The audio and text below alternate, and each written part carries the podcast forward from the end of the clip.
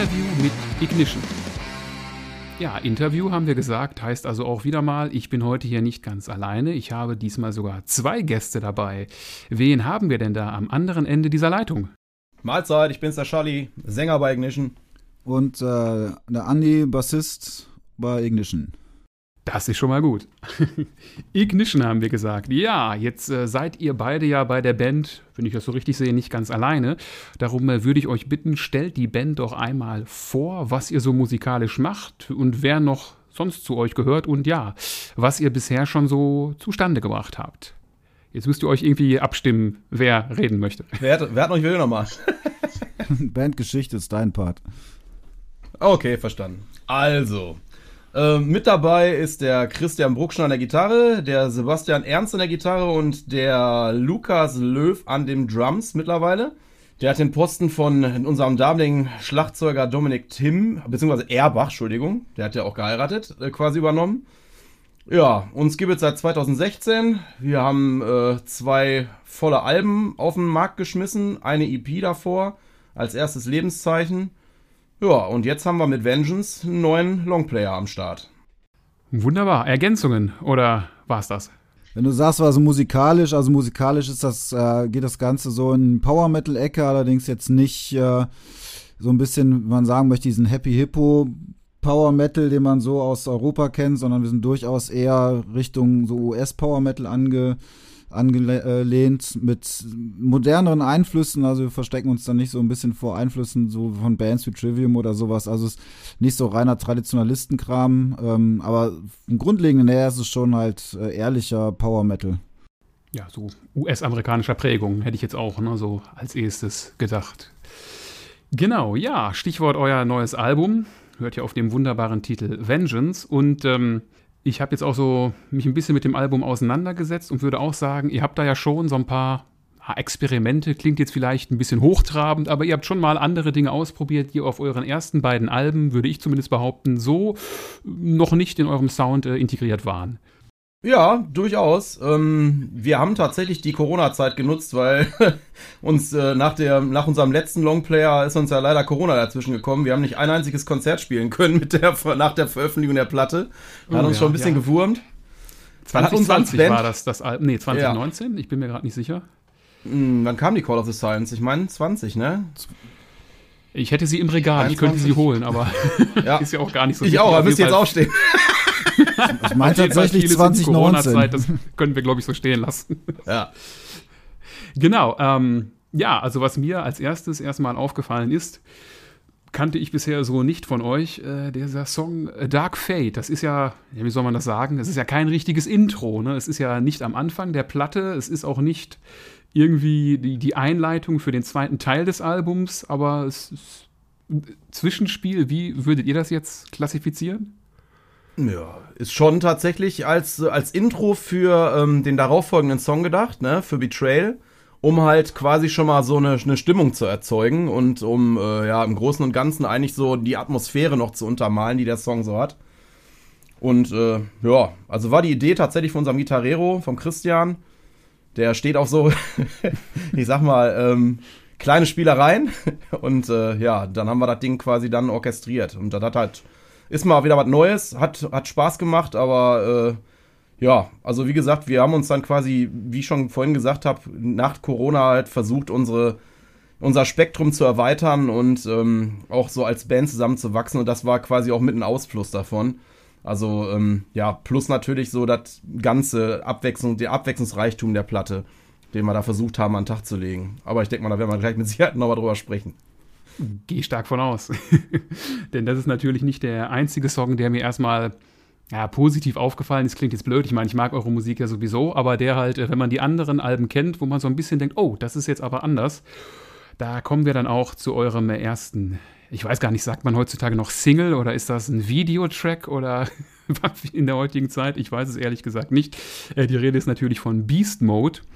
Und ähm, ja, ich bin mir jetzt nicht sicher, ob ihr schon mal so tief gestimmte Gitarren benutzt habt in euren Songs wie bei diesem. Also das ist ja schon sehr in die Fresse, sagt man, glaube ich, ne, so fachmännisch dazu. Also ich sag mal, tiefer gestimmt ist der gar nicht als die anderen Songs. Das, äh, der wirkt vielleicht nur so. Ähm, und Beast Mode hat eigentlich eine ganz, äh, ganz witzige Geschichte, weil wir haben halt irgendwann angefangen, Songs, die Songs zu sammeln und äh, dann halt auch in die Vorproduktion zu gehen, in die Produktion zu gehen, hat man gesagt, so jetzt müssen wir mal einen Cut machen und jetzt müssen wir mal die Songs, die wir jetzt haben, die nehmen wir jetzt auf, damit wir da doch alles irgendwie unter einen Hut bekommen. Und dann hatten wir uns endlich mal darauf geeinigt, dass wir jetzt einen Cut machen und äh, in der Probe danach kam Schalli halt rein und sagte, äh, Jungs, ich hab noch einen und äh, hat das Ding dann vorgespielt und äh, ja, der war vom Riffing her halt schon deutlich, finde ich so, der, der modernste, aber irgendwann mal gedacht, ey, der, der Song hat irgendwie, der, der hat so ein Monster Groove und, und äh, passt und hat uns allen gefallen und das ist sowieso bei uns immer so die Grundvoraussetzung davon, dass wir was aufnehmen. Wenn wir das geil finden, dann nehmen wir das auf. Schon in dem Bewusstsein, dass es schon so ein bisschen eine noch andere Facette dann auf der Platte ähm, auch für die Platte mit einbringt. Ne? Also es hat weder was mit so ganz traditionellem zu tun, ähm, noch irgendwie was mit dem Thrashing-Part zu tun, die wir mal teilweise drin haben, sondern es ist halt wirklich mal so eine Facette von uns, die wir da zeigen, wo wir gesagt haben, und eigentlich, und da waren wir uns sehr schnell einig, äh, also wenn ein Video rauskommt, das Ding muss auf jeden Fall als Video kommen. aber ich habe das jetzt richtig verstanden. Äh, der Song ist nicht wirklich tiefer gestimmt, aber er klingt so vom Riffing an sich. Ja. Jetzt, oder? Ja. Okay, aber ich glaube, wir sind uns einig, er gruft schon ziemlich im Gegensatz zu manch anderen Riffs, die ihr sonst eher so verwendet. Ja, definitiv. Ist halt mal eine neue, eine neue Herangehensweise. Hat mir auf jeden Fall, ist mir sehr positiv aufgefallen. Also nicht, dass der Rest schlecht wäre, aber das war halt wirklich so, oh, das kenne ich in dieser Form noch nicht von Ignition. Dann habe ich da noch so eine Nummer bei mir stehen. Lass mich raten. A New Dawn. wie, wie, kamst du denn jetzt darauf? Verstehe ich gar nicht. Ja, A New Dawn, genau. Ähm, ist mir halt aufgefallen auch, weil ich glaube, es ist so das erste Mal, dass ihr akustische Gitarren wirklich äh, in Strophenparts benutzt. Ne? Wenn ich mich so erinnere, gab es die sonst eher so mal für ein Intro, aber nicht ähm, als Grundgerüst für Gesangsspuren obendrauf. Das ist absolut richtig. Eigentlich sollte der Song schon zur zweiten Platte kommen, aber da haben wir uns dann tatsächlich gegen entschieden. Und dann haben wir uns tatsächlich zum Glück die Zeit genommen, um den noch ein bisschen weiter auszuschmücken, auszubauen und, und uns die Zeit zu nehmen, um das Ganze halt richtig rund zu machen. Und da hat der Andreas wir mal die Akustikgitarre in der Hand genommen, hatte einen zärtlichen Tag und hat ein richtig geiles Ding da aufgenommen. Und äh, sagen wir, wir, sind alle, wir waren halt alle geflasht so und, und da gedacht, komm, warum nicht, ey? Lass das mal ausprobieren. Das ist halt wir sind halt, also als Band generell immer für jeden Scheiß offen, den wir gut finden. Wir müssen halt nur alle, also insgesamt damit einverstanden sein. So, das ist halt das Wichtige bei uns. Wir sind halt eine Gemeinschaft und äh, wir, wir wursten unsere Songs halt zusammen zusammen, sag ich mal. sag mal so. Ja, ja. war, war glaube ich, war glaube ich auch so ein bisschen äh, Strapazieren der des der Nerven des Nervenkostüms vom Schalli, weil ähm, er hat die Scheibe ja auch gemischt und auch gemastert und äh, immer so gesagt, oh jetzt sind tausend Spuren irgendwie müssen wir mal gucken, spiel doch mal eine Akustikgitarre ein und habe ich gedacht, ja wenn schon, denn schon und dann habe ich nur gesagt, Schalli, äh, es kommen ein paar Spuren. Nur ein paar, aber jetzt nicht wie Blind Guardian 120. Nee, ja, aber glaub, zweistellig, zweistellig war es trotzdem. Ist ja auch eine ziemliche Menge. Ähm, äh, ich weiß jetzt nicht, ob das positiv oder negativ ist. Mich hat der Song so ein bisschen vom Gesamtgefühl an Iced Earth erinnert. Ähm, ja, ich da, ähm, wie gesagt, das ist auch tatsächlich eine der Bands, die uns tatsächlich, also ich glaube so jeden von uns irgendwann mal mitgenommen hat und, und äh, ich sag mal, den können wir schon definitiv als Einfluss stehen lassen. Ich meine, politisch distanzieren wir uns da in völliger, also komplett von, was der liebe Herr Schaffer da so getrieben hat. Ja, musikalisch haben die schon Meilensteine gesetzt. Ne? Also ich glaube, eine meiner ersten Scheiben war die Something Wicked This Way Comes und die hat mich schon echt abgeholt damals, muss ich echt sagen. Auch wenn ich damit einer von den späteren bin, aber ich bin halt auch jetzt, ich sag mal, ne, mit, drei, mit 44, mit 43 Jahren halt jetzt auch nicht der, der älteste Hardrocker unter uns. Ne? Also aber wie gesagt, das war die Scheibe, die mich bei Iced Earth mitgenommen hat und wie gesagt, alle haben die gehört bei uns, alle. Deswegen, also das kann man tatsächlich nicht aus, nicht, äh, nicht absprechen, dass wir uns davon nicht, dass wir nicht davon beeinflusst worden wären. Ist ja auch durchaus legitim. Äh, 43, Wahnsinn, dann bist du ja nur minimal älter als ich. ich dachte ja. immer, ich wäre so alt. ja, können wir, also können wir das Thema, können wir das Thema Alter ausblenden? Boah, bin ich was Küken, das ist ja auch mal, Seltenheit. ähm, also spannend, dass du es schon äh, angesprochen hast, weil das wäre so eine Frage, die mir auch auf den Nägeln gebrannt hatte. Äh, äh Iced Earth, ja, äh, darf man Iced Earth heutzutage noch gut finden? Ich finde das eine schwierige Frage. Wenn ihr euch dazu jetzt nicht äußern möchtet, äh, müsst ihr das auch nicht. Ich weiß nur, ich selbst habe so nach dieser ganzen Aktion, die äh, John Schäffer da abgezogen hat, heißt der überhaupt Schäffer oder spricht man das Schaffer aus? Ich bin mir da nie so ganz sicher. I don't ähm, fucking know. äh, habe ich auch wirklich, muss ich sagen, so wirklich ein Jahr keinen einzigen Song weder von Iced Earth noch von äh, Demons and Wizards gehört, obwohl ich beide Bands wirklich äh, sehr gemocht habe. Es hat mich schon äh, sehr schwer getroffen, diese ganze Aktion, die da damals mit dem Sturm aufs äh, Kapitol gelaufen ist. Und äh, euch scheint das ja auch nicht so ganz gut gefallen zu haben. Ja, der Typ, der Typ ja, ist also einfach, mal, äh, der Typ ist einfach ein Idiot, also ne, also dem man so hirnverbrannt sein kann. Aber ich finde, ähm, also bei mir lag es tatsächlich auch vorher schon daran, dass ich die letzten Iced Earth Scheiben einfach nicht mehr stark fand. Ähm, aber es war halt schon so, dass man, dass ich für mich gesagt habe, ey, ich kann ich mir gerade nicht anhören. So einfach, ne? Das sagt ja nichts über die Qualität der alten Scheiben aus im Endeffekt, die musikalische Qualität der alten Scheiben, aber ob ich mir dann jetzt eine CD von dem Typen noch anhören muss, weiß ich nicht. Aber das muss jeder für sich selber entscheiden. Genau. Also ich habe es mittlerweile auch dann doch mal getan, aber es, es, es schwingt immer noch so ein bisschen ein komisches Gefühl bei mir auf jeden Fall dabei mit. Auch wenn ich sogar noch vor uh, Something Wicked This Way Comes The Dark Saga damals sehr gerne gehört habe. Ja, auch ein geiles Album. Aber darum, darum soll es, genau, auf jeden Fall. Aber darum soll es ja auch gar nicht gehen. Nur als kurzer Exkurs mal so. Ähm, ja, jetzt habt ihr ja auf eurem Album, um dabei zu bleiben, zum dritten Mal äh, eure Wikinger-Saga fortgeführt. Ähm, ein bisschen wirkt das auf mich immer so, als würdet ihr so in, in Schallplattendimensionen von damals denken, so wie A- und B-Seite, ne, so ungefähr. Auch wenn ich jetzt gelernt habe, so alt sind wir ja alle gar nicht, dass wir das goldene Vinyl-Zeitalter gar nicht miterlebt haben, so bewusst. Na, um, doch, doch. Das, das, war, noch, war noch vorhanden. Definitiv. Auf jeden Fall. lief zwar aus, aber. Auf jeden Fall. war noch vorhanden schon. Ich hatte früher mehr Schallplatten als CDs, weil die damals noch günstiger waren als die CDs. Also dementsprechend doch, doch. Singles, ja, die gab es auch. Aber äh, kann man das so sagen? Ist das schon so ein bisschen so ein Denken wie früher bei, bei einer Schallplatte? Ich kann mich erinnern, Bruce Dickinson hat im äh, Interview zum letzten Maiden-Album gesagt, dass er wirklich noch in so Dimensionen halt denkt. Ne? Also auch wenn, wenn jetzt ihr letztes Album ein Doppelalbum war, dass man genau darauf achtet, mit welchem Song wird quasi Seite 2 oder beim Doppelalbum Seite 3 oder 4 anfangen. Ja, damit haben wir uns tatsächlich schon Gedanken gemacht, ne? Aber ähm, grundsätzlich angefangen haben wir eigentlich ähm, mit der ersten Scheibe. Das äh, ist ein bisschen so aus der Mucke raus ent, äh, entwachsen, die wir quasi da geschrieben haben. Weil, also, da, also als wir angefangen haben, hat der, der Christian Bruckschen und meine Wenigkeit ähm, war angefangen, die, die Songs zu schreiben. Und wir schreiben halt sehr, sehr unterschiedlich. Der Kriki hört sehr viel Amon Amas und Mucke in der Richtung so. Und dann kommt zwangsläufig immer so ein bisschen so das Wikinger-Feeling bei durch, ne? Und ähm, ja, da haben wir dann der ersten Teil mit angefangen und das äh, fanden wir tatsächlich so vom, von der Macher ziemlich cool und von der Erzählart. Also, das ist das, was mir persönlich Spaß macht, wenn ich, wenn ich Texte schreibe, äh, auch mal Konzepte vorzustellen. Und wenn das musikalisch halt so in diesen Wikinger-Stil passt, was ja in dem Fall so tatsächlich mehr oder weniger wirklich wie eine A- und B-Seite war, ähm, haben wir einfach gemacht, wir haben gesagt, wir machen das jetzt mal und ob's jetzt, ob wir es jetzt nochmal machen, weiß ich halt auch nicht. Das ist halt so, kann sein, dass vielleicht das mit dem dritten äh, Wikinger Epos, sag ich mal, dann da auch ein Schlussstrich untergezogen wird. Da müssen wir uns als Band aber erstmal tatsächlich intern einig werden. So, das ist jetzt, äh, kann, aber wir werden uns da jetzt nicht weiterhin drauf festlegen, sag ich mal. Aber um deine Frage, deine Frage aufzugreifen, also wir denken also jetzt nicht unbedingt daran, dass wir jetzt irgendwie Songs schreiben, die man auch äh, einfach über, über, weiß ich nicht, Spotify als Einzelsongs raushauen kann, sondern ähm, da sind wir schon eher schon oldschool. Ne? Also es soll halt eine Platte sein und äh, am besten halt auch eine Vinyl. Also wir legen auch schon Wert darauf, dass das irgendwie auf Vinyl rauskommt und das ist ja mit Doc Gator und auch äh, mit dem mit äh, For Those Who Posted Shows hatten wir die ja auf Vinyl drauf gehabt. Also für uns wäre es, glaube ich, sehr unbefriedigend, wenn das Album irgendwie nur als, äh, als Streaming und vielleicht noch als kleine CD-Auflage rauskommt. Für mich hat das nicht so wirklich so ein Album-Feeling.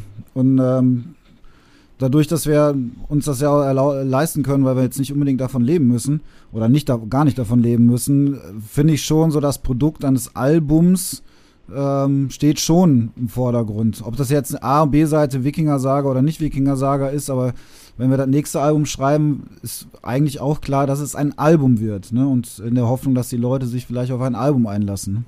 Ja, vielen Dank für diese ausführliche Antwort. Damit habt ihr jetzt meine nächste Frage quasi schon unbewusst beantwortet. Das wäre nämlich gewesen, wenn ihr jetzt schon dreimal ähm, mit diesem Konzept, nennen wir es mal B-Seiten, um die Ecke gekommen seid, ob es euch dann nicht unter den Fingern juckt, mal ein, in Anführungsstrichen, echtes oder eben komplettes Konzeptalbum mal auf die Beine zu stellen. Also grundsätzlich kann das genau so, so A oder B passieren. Also entweder wir machen tatsächlich eine reine Heavy-Metal-Scheibe, die un, also frei gewürfelte Themen behandelt, oder wir machen eine Konzeptplatte. Also wie gesagt, das ist aktuell, haben wir uns da jetzt noch gar keine Gedanken darüber gemacht. Dafür ist das Album einfach auch zu viel Straußen. Wir wollen jetzt erstmal live spielen und das ganze, die ganzen Sound unter die Leute bringen. Da haben wir auch eine Tour gebucht. Und äh, da wollen wir jetzt erstmal gucken, dass wir das wirklich den Leuten vor den Latz knallen. So, da ist jetzt erstmal unsere oberste Prämisse, das Zeug halt live zu präsentieren. Ist ja, glaube ich, immer so der Wunsch, dass man seine Songs live spielen möchte, weil was gibt Schöneres, als äh, vor Leuten zu spielen, die es dann auch noch gut finden im Idealfall. Ne? Das ist ja eine sehr schöne Angelegenheit immer wieder. Ja, ähm, was mir so ein bisschen aufgefallen ist, eure ersten beiden Platten, die hatten ja dann einen Titelsong. Vengeance hat jetzt keinen Titelsong. Ist denn Vengeance, also Rache oder Vergeltung, das zentrale Thema vielleicht der Wikinger-Saga oder so allgemein? Oder ist es jetzt einfach Zufall? Keine Ahnung, nach dem Motto Vengeance ist doch ein geiler Titel. So, Andi? also eigentlich war es, äh, war das so, dass wir die Songs für die Platte quasi ausgewählt hatten und dann angefangen aufzunehmen und dann als die Texte und die Titel standen, und dann haben wir nach, nach Album, äh, Albumtitel gesucht und von den Songtexten oder sag ich mal von den Songtiteln war keiner dabei, wo wir gesagt haben, ah, das ist eigentlich so ein echt geiler Albumtitel. Und stand dann irgendwie so vor der Predolie, äh, wir müssen das Album jetzt anders nennen als einen der Songs, die da drauf sind. Ähm, hat man auch so absurde Überlegungen, noch einen Song umzunennen oder nicht. Und eigentlich haben wir dann gesagt, eigentlich drauf geschissen, weil ähm, die Titel passen zu den Songs Vengeance passt im Endeffekt äh, auf jeden Fall auch zum zweiten Teil. Wie ich finde, inhaltlich auch zu dem einen oder anderen äh, Text, den wir auf der A-Seite, wenn man so möchte, haben. Und dann haben wir gesagt, ja, dann äh, lassen wir das so. Spontan, äh, hätte ich jetzt so wirklich gedacht, auch wenn es wahrscheinlich dann nicht so gut passt, A New Dawn hätte man ja doch schon irgendwie so als, als Aufbruch von euch so zu neuen Ufern nehmen können, oder? Naja, aber ist es, nicht, ist, es, ist es nicht ein bisschen cheesy, gerade von der allerersten Ballade, die wir überhaupt auf einer Platte haben, dann gleich den Titeltrack als Albumtitel zu nehmen? Keine ja, Ahnung, genau. Weiß ich nicht. Äh, ich ich kann es mir schon vorstellen, wie manche Leute dann äh, Sturm gelaufen wären, so nach dem Motto Ausverkauf oder sowas. Ja, das glaube ich Szene weg, da hätte man sicher den Weg gefunden zu uns. ja, also Ausverkauf ist ja sowieso immer so ein großes Wort, sobald Bands irgendwie so ein bisschen erfolgreicher sind. Ich würde sowas jetzt nicht denken, aber ich, ich kann schon die Hemmungen davor verstehen, denn ja klar, es, ja, es wirkt schon ein bisschen seltsam, aber ich glaube wirklich, vom, vom Inhaltlichen hätte es schon ganz gut gepasst. Ja, aber ich glaube, da hätte, hätte dann tatsächlich das äh, etwas härtere Cover quasi da tatsächlich ein Wörtchen gegen, gegen gehabt, glaube ich. Ich hätte da nicht so ganz gerne mitgeredet. ja, das äh, ist auch ein gutes Stichwort, denn dazu hatte ich mir auch was notiert. Das Cover, das ja, wie ihr jetzt schon selbst angesprochen habt, ist ja schon relativ düster oder martialisch ausgefallen. Und auch von der ähm, Farbgebung unterscheidet sich das ja doch sehr deutlich von euren beiden Erstwerken, also von Guided by the Waves oder Call of the Sirens. Die waren jetzt ja eher in so einem ja, Petrol- oder Grünton gehalten. Äh, fand ich eigentlich ganz cool, weil mich hat das, das soll jetzt nicht irgendwie bescheuert klingen, äh, so ein bisschen an wie so eine Briefmarkenserie erinnert, ne? wo man so vom, von der Stimmung her weiß, ah, das gehört zusammen. Und da fällt jetzt ja Vengeance mit seinem doch sehr ja, blutrünstig kann man ja nicht sagen, ne? aber doch schon düsteren Farbgebung etwas aus dem Rahmen. Äh, war das jetzt bewusst oder keine Ahnung, habe ich euch jetzt gerade was gesagt und ihr denkt, oh, ist mir gar nicht aufgefallen. nee, also wir haben uns da tatsächlich schon Gedanken drüber gemacht. Also wir hatten halt vor jetzt, ähm, der Künstler, der die ersten beiden gemacht hat, der macht aktuell leider nichts mehr. Deswegen haben wir uns gedacht, wir gucken uns mal um, wer so bei uns ins Portfolio passen würde und die Sachen cool umsetzen könnte. Und da kam der Andreas hat mit dem André von All Things Rotten um die Ecke und ähm, tatsächlich haben wir dem mehr oder weniger einfach nur die Texte geschickt von der Wikinger-Saga, mehr oder weniger, und die Story, die dahinter steckte. Und dann kam er direkt mit der Idee halt, äh, mit, der, mit dem Setting halt um die Ecke. Und wir haben dem eigentlich tatsächlich fast freie, also fast freie Hand gelassen, weil uns das, äh, die, jede Skizze, die der erneut gebracht hat, wirklich dann auch gepackt hat. Wo wir gesagt haben, mega. Also da waren ganz, ganz wenige Kritikpunkte, die wir im, in der Kommunikation, in der Entstehung des Cover-Artworks hatten wo wir da nicht einer Meinung waren. Also das war wirklich, äh, also das war so, man sitzt da und erwartet was und es wird genauso gezeichnet, wie, wie man sich das vorstellt. Also das, ist, das war total spitze. War eine geile Erfahrung, die wir so noch nicht hatten. Und ähm, grundsätzlich, wie gesagt, wir hatten uns da vorher nicht so wirklich festgelegt. Wir, wir hatten tatsächlich darüber nachgedacht, auch was in der Farbe wieder zu machen. Aber das hätte halt zum Gesamtkonzept nicht gepasst. Und so haben wir dann gesagt, wenn der, wenn der Künstler eine Idee hat und die uns auch wirklich noch gefällt, lassen wir den mal freie Hand. Und grundsätzlich finde ich, das passt super wie die Faust aufs Auge zu diesem Wikinger-Konzept, äh, die wir da haben. Und äh, ist halt, wie gesagt, eine essentielle, ein essentieller Teil davon sogar. Also das ist halt mehr oder weniger so die letzte Schlacht, wo er dann der, der Held da steht und quasi dann gegen seinen Widersacher aufmarschiert und fanden wir mega. Also ich, ich finde es immer noch mega. ja, man hört euch beiden die Begeisterung auf jeden Fall an. Das ist so schön. Ich habe ja auch schon durchaus mal in Interviews gelesen, dass, dass Leute meinen, ja, Cover ist mir eigentlich scheißegal, geht ja nur um die Musik. Und das ist für mich auch so ein Punkt, wo ich sage, ah nee, also wenn man früher so wirklich an das goldene Vinyl-Zeitalter denkt, da konnte ja schon mal ein geiles Cover sicherlich über Kauf oder Nicht-Kauf entscheiden. Also in Zeiten, wo man nicht in, auf Spotify oder sonst wo in Sachen reingehört hat, mag ja manchmal wirklich ein Cover durchaus der Grund gewesen sein, dass jemand ein Album kauft. Ja, aber das ist ja, das, das passt ja so ein bisschen zu dem, zu deiner Frage von eben, ob wir wirklich so in Albumdimensionen denken, wenn wir so ein Album schreiben ähm, also dass das auf eine Vinyl passt auf, oder, oder in die Richtung. Und das Cover ist halt auch, ähm, ja, der Typ hat das per Hand gezeichnet, ne? Also es ist halt auch nichts, was am Computer generiert wurde. Äh, und was, wie ich finde, äh, gerade auf der Vinylauflage auch echt mega geil aussieht. Und ähm, das passt ja auch zu dem, was wir so als Konzept für uns haben. Ne? Also wir wollen nicht so was Schnelles dahin, was man im Rechner nebenbei laufen lassen kann und dann mal ist da so, keine Ahnung, noch nicht mal briefmarkengroßes Bild auf dem Monitor, sondern das ist halt ein komplettes Albumkonzept, so wie es halt, ne, klingt immer blöd, aber so wie es halt früher war und was als ganz, ganzes Konzept im Endeffekt so auch wahrgenommen werden sollte. Ne? Also ich finde nicht, dass nicht die Bohne, dass das blöd klingt. Das im Gegenteil. Das ist, äh, finde ich, genau die Form von künstlerischem Anspruch, die ich eigentlich bei einer Band äh, erwarte, wenn man halt im, im sowas wie im Metal-Bereich unterwegs ist. Ne? Also Konzeptalben oder überhaupt. Ne? Ich glaube auch Iron Maiden haben ja immer viel äh, Zeit und Mühe in Covergestaltung gesteckt.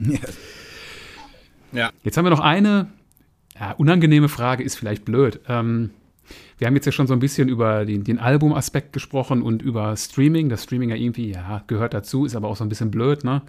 Also ich nutze auch Streaming, kaufe aber halt immer noch CDs, weil ich, ich, ich liebe CDs einfach, ein, ein, Booklet in die Hand zu nehmen, Texte mitzulesen oder auch einfach äh, Bilder zu sehen, ist für mich, das, das gehört dazu. Und ähm, auf eurer CD ist jetzt ja ein Bonustrack. The Funeral müsste das sein. Ich wundere mich immer, wenn es Bonustracks gibt, die aber dann trotzdem auf den ganzen Streaming-Diensten vorhanden sind, weil ich mich immer frage, äh, nimmt man damit nicht so die, die letzte Motivation, dass man wirklich noch ein physisches Medium kauft? Ah, ich glaube, so, so, so würde ich das gar nicht sehen. Also das Ding bei The Funeral war halt, dass es äh, für die Vinyllänge dann im Endeffekt das Album zu lang geworden wäre. Ähm, und äh, deswegen ist bei den Vinyls auch ein äh, Download-Code mit dabei, sodass auch alle, die das Vinyl kaufen, diesen Song quasi umsonst sich runterladen können. Äh, sodass es auch vollständig ist und äh, auf der CD, dass im Endeffekt dieser eine Song mehr drauf ist. Ähm, ob ich jetzt einen Bonustrack vom Streaming abhängig machen würde, ich meine, Streaming ist halt nun mal da. Ne? Man kann es ja nicht wegreden. Äh, und es wird auch die Zukunft so bleiben im Endeffekt. Ne? Es wird die Leute geben, die die Streamingdienste haben und sich danach die Alben kaufen. Ähm, und äh, die Leute, die eh die Alben nicht gekauft hätten, nutzen vielleicht die Streamingdienste. Das ist halt so ein bisschen Fluch und Segen. Ne? Also für mich ist das, äh, ich nutze ich nutz das auch, aber ähm, ich kaufe halt noch Alben. Und ähm, ja. Da haben wir ja was gemeinsam. Genau, genau. Ja, ich glaube, Streaming kann man in der heutigen Zeit auch einfach nicht, äh, also man kann es sich, glaube ich, nicht leisten, nicht in einem der gängigen Streaming-Portale zu sein, weil, was gibt es heutzutage noch? Tape-Trading oder sowas? Haben, haben wir ja, glaube ich, noch nicht mal wirklich bewusst alle miterlebt. Äh, also, doch. Echt? Cool. Also ich jetzt nicht. Ich kenne höchstens sowas wie Mixtape, die man für seine besten Kumpels gemacht hat. Ähm, naja, und von daher ohne Streaming, also ich kann nur für mich sprechen. Ich habe schon sehr viele coole Bands wirklich über Streaming entdeckt, von denen ich mir dann natürlich auch hinterher die Alben gekauft habe. Und das ist das, was da tatsächlich die gute Seite von Streaming ist, wie du das schon sagst, ne? Also das ist ja, wie du schon sagst, Fluch und Segen, ne? Also ich sag mal so, ich, wie du schon sagst, die, viele Bands lernt man einfach nur darüber, da halt da, dadurch kennen, dass man die vorgeschlagen bekommt. Also sind wir mal ehrlich, also ich hab, bin früher jemand gewesen, der sich immer das Rockharten den Metal Hammer gekauft hat zum Beispiel, einfach nur um zu gucken, was kommt neu raus, was ist denn, was sind, was für Releases erwarten uns da jetzt, ne? Und wie sehen, wie, wie sieht die, wie sieht die Presse das? Lohnt es sich da reinzuhören? Früher bist du in den Mediamarkt gefahren, hast einen Kopfhörer aufgesetzt und hast die Dinger reingehört, so. Das entfällt jetzt halt so, ne? Also da machst du jetzt bei, bei Spotify, du mal guckst, wenn der, wann ist der Release, äh, der Release-Tag, dann guckst du rein, die aktuellen Reviews für, äh, für die meisten Scheiben findest du mittlerweile im Netz. Ich meine, klar, die Printpresse hat auch natürlich ihre Berechtigung und die ist auch gut, dass die weiter einen Bestand hat, so, ne? Aber ich sag mal, die meisten nutzen mittlerweile das Medium Internet halt so, ne? Das ist halt jetzt, ist jetzt nichts mehr Neues, ne? Und dann ist das Gute daran halt tatsächlich, dass du bei Spotify oder wie sie auch alle heißen, iTunes, weiß der Geier was, ne? Ähm, da, dass die quasi die Dinger da sind und die dir die anhören kannst. Und dann quasi, wenn du die wirklich geil findest, der Band auch eine Chance geben kannst und der beste Support ist nun mal der Kauf entweder von Vinyl oder von CD, ne? Und ich sag mal, da wir ja nicht von leben müssen, ist uns das natürlich, freuen wir uns bei jedem, der da quasi das äh, Medium jetzt kauft, aber wir sind da jetzt nicht drauf angewiesen, so. Deswegen, also uns geht's darum, wie der Andi schon gesagt hat, dass wir ein geiles Produkt haben, dass man auch, äh, das verfügbar ist, ne? Und das, das bietet uns dieser, dieser Streaming-Dienst halt. Naja, man muss aber, man muss dazu dazu sagen, ähm, klar, für uns jetzt persönlich als Band, klar finden wir das natürlich super, äh, wenn, wenn viele Leute das auf dem Streamingdienst hören. Ähm, und natürlich noch geiler, wenn die bei uns in die Sachen kaufen. Aber was die Leute halt ein, bei einer Sache nicht vergessen dürfen, wir haben jetzt jetzt äh, mit Doc Gator halt ein Label, was äh, für die Vinyl und für die CD halt erstmal Geld in die Hand nimmt, ne, damit es die überhaupt gibt.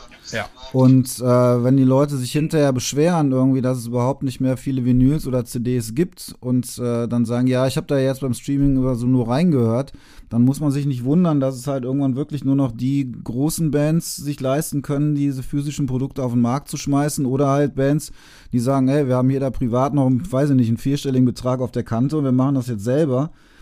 Aber das Geld muss ja auch irgendwo wieder reinkommen, wenn man zum Beispiel, wenn man wie wir jetzt mit so einem Label arbeiten, die jetzt äh, das eigentlich mehr aus purem Idealismus mit wirklich unglaublich viel Arbeit äh, und das Volk bringen, dann entweder kaufen oder sich hinterher nicht beschweren, ne, wenn es halt nicht mehr so viele Alben gibt. Das ist immer so dieses zweischneidige Schwert halt, ne? Das auf jeden Fall. Äh, auch jetzt haben wir wieder eher durch Zufall eine Überleitung. Also ihr habt es eben schon angesprochen, ihr habt jetzt ja, kann, kann man es überhaupt sagen, sagt man heutzutage noch Plattendeal oder ist das jetzt mehr äh, Veröffentlichung? Also bei Doc Gator seid ihr jetzt ja untergekommen. Eure ersten beiden Alben sind ja über das äh, Essener Label Roll the Bones erschienen. Ja. Ähm, wie kam es denn jetzt dazu, dass äh, ihr nicht mehr bei Roll the Bones seid? Ich meine, ich hoffe jetzt nicht, dass das irgendwie einen bösen Rosenkrieg gab oder sowas. Und nee, gar wie ist das denn dann mit Doc Gator zustande gekommen? Also grundsätzlich, Roll the Bones, äh, die machen halt jetzt nichts mehr, sag ich mal, so außer ihren eigenen Betrieb von, von Gradenfields. Mhm, und genau. ähm, der Gregor, der, der Labelboss von dem, ähm, von dem Label, der ist halt tatsächlich familiär da deutlich, also zu ausgelastet, um sich da noch um da einen Kopf für zu haben. Und äh, wir waren sowieso auf der Suche nach, ja, also als Band ist man immer auf der Suche nach etwas Neuem, einer Weiterentwicklung. Und ähm, für uns war jetzt tatsächlich Roll the Bones, also nicht Roll the Bones, meine Fresse, Doc Gator Records, war jetzt quasi der logische, der logische Fortschritt in der Zukunft für uns auch. Ja, also wir wollten jetzt jemanden haben, der, wie gesagt, neue, wie gesagt, neue Ideen reinbringt, äh, Arbeit investiert und für den wir halt auch tatsächlich live auf, auf wir halt hier Touren gehen und gucken, dass wir die, äh, die CDs und das Vinyl an Mann bringen, sag ich mal. Ne? Das ist ja auch noch das, der, quasi der nette Nebeneffekt zum Live-Spielen. Ne? Man bietet natürlich auch sein Merchandise den Leuten an und wenn es denen gefallen hat, dann kommen die auch gerne und kaufen was. Ne? Und sag mal, das ist dann so eine Win-Win-Situation in dem Fall. Ne? Grundsätzlich, wie gesagt, wir wollten uns weiterentwickeln und Doc Gator war in dem Fall der richtige Partner für uns. Wie gesagt, also bis jetzt kann wir uns also absolut nicht beschweren. Das läuft alles aktuell zum Release total super. Also ich könnte, ich wüsste nicht, was schlecht wäre. Also aktuell ist das absolut ein Megaschritt in die Zukunft für uns. Ja, das klingt doch sehr schön. Das freut mich auf jeden Fall für euch. So, wir wären jetzt quasi am Ende. Jetzt haben wir noch so ein kleines Ritual. Da hatte ich euch ja auch schon ein bisschen vorgewarnt. Es gibt ja von diesem Podcast auch eine Playlist auf Spotify. Ja, der böse Streaming-Riese, ich weiß. Aber kommt man ja nicht drum rum. Und ähm, ja, ich würde euch jetzt bitten, mal drei Songs mir zu nennen, die ich auf diese Playlist packen darf, als Empfehlung von euch. Jetzt seid ihr zu zweit, jetzt müsst ihr euch da irgendwie einigen, wie ihr das geregelt bekommt. Oder wir können auch vier nehmen, also mir ist das egal. Ich würde sagen, lass mal Ghoster ins Rennen schmeißen, ne? Ja. Also da sollte man auf jeden Fall mal ein Öhrchen riskieren. Äh, welches, welcher Song? Boah, von wie hieß denn der von der letzten Scheibe? Meinst du Doomed? Doomed ist super, auf jeden Fall. Gro großartige Kooperation zusammen mit äh, Björn Street von ähm, äh, hier Soulwork. Soulwork. Und, genau, Duett. Äh, ich schmeiß da noch einen meiner Alltime-Faves rein. Äh, Machine Head mit Davidian. Für mich dahinter Van Halen, wenn man genau hinguckt, ne? Right here, right now. Geil. Bin ich dabei. Alles klar, habe ich mir notiert. Jetzt muss ich nur noch einmal. Right here, right now, ja. Die erste Band, den Song habe ich mir notiert. Doomed, wie heißt die Band jetzt genau? Wie Ghost und dann Hör. Ghost Her. Genau, in einem Wort. Okay. Und Das Album heißt Immersion. Ja, gucke ich mir mal eben direkt mal an. Das ist halt schön, wenn man so Bands hat, äh, mit denen haben wir auch oft gespielt schon und äh, das sind einfach unfassbar geile Typen, beziehungsweise auch coole Ladies da in der Band drin und halt mittlerweile echt so Freunde geworden und äh, auf jeden Fall reinhören. Geile, geile Platte. Ja, hab's gefunden. Doomed ist auch äh, auf Spotify der am häufigsten wiedergegebene Song. Also aktuell. Überraschend. Videotrack. Ja, diese Statistiken bei Spotify verstehe ich nicht immer so ganz. Ich glaube, das hat was damit zu tun, wie neu ein Song ist und wie oft er in einem bestimmten Zeitraum äh, wiedergegeben Ja, ich worden denke, ist. Ne? es, Irgendwie so. ich denke, es liegt auch so ein bisschen an dem Gastsänger halt, ne? Zu Recht. Also wer, Ja. wer mit, mit Björn von Soulwork einen Song macht, hallo? Geil. Oder auch von Night Flight Orchestra dann. Ne? Nightflight Orchestra. Genau. Auch, ja. Auf jeden Fall. Habe ich beim Rockhard mal gesehen. Hat sehr viel Spaß gemacht. Glaube ich. Und äh, zum Abschluss würde ich dann noch von euch drei Songs natürlich auf die Playlist packen. Also ich wollte euch jetzt nicht in die Verlegenheit bringen, Songs eurer eigenen Band zu empfehlen. Das ist, glaube ich, immer so ein bisschen doof. Und äh, ja, drei Songs von Ignition. Ich äh, bin jetzt ja so ein kleiner Nerd. Wenn ich eine, eine Band länger kenne, sage ich immer gerne, okay, drei Alben habt ihr, also nehmen wir drei Songs, von jedem Album einen Song. Von äh, eurem Debüt äh, wähle ich For the Fallen. Ich hoffe, das überrascht euch jetzt nicht. Ein bisschen. Ja, irgendwie schon. Aber wenn du den geil findest, warum nicht, ey? Ich glaube, den habe ich noch nie im Radio gehört. Beziehungsweise im Podcast. Ja, also ich muss ganz ehrlich sagen, äh, damals, äh, wenn ich an das Album denke, ist es der erste Song, der mir wirklich äh, einfällt bei Guided by the Waves. Das ist so. Es ist der letzte Song. Ich, Witziger, witzigerweise war das, äh, war das auch einer meiner Favoriten und ich war, als das Album rauskam, noch gar nicht Teil der Band im Endeffekt. Und wir haben den, glaube ich, einmal zusammen live gespielt seitdem. Viel- Einmal oder so, ne? Ja. Also öfters glaube ich nicht. schade, also ich finde ihn äh, sehr gut. Vom äh, zweiten Album, jetzt hoffe ich, ich spreche das richtig aus, äh, Cobra Kai. Cobra Auch eine Kai. gute Wahl. Ja, Und äh, ja, Überraschung vom neuen Album nehme ich dann äh, Beast Mode. Ich glaube, da kann man schon, wenn man die drei Songs jetzt so hintereinander hört, kann man da schon sehr schön die ganze Bandbreite so erfassen, die ihr da so aufzufahren imstande seid über die Jahre. Yeah. Okidoki, von meiner Seite wären wir damit durch. Es sei denn, ihr möchtet noch den Hörern da draußen irgendwas mitteilen in Richtung, kommt zum nächsten Konzert oder so. Ja, haltet mal die Augen offen. Also wir sind ab äh, Oktober immer wieder ein paar Wochenenden äh, unterwegs. Wir haben echt sehr coole Bands noch mit dabei. Äh, Godsnake aus Hamburg werden bei einigen Konzerten dabei sein. All Will Know aus Darmstadt werden dabei sein. Jetzt Gradenfield, Sarkon.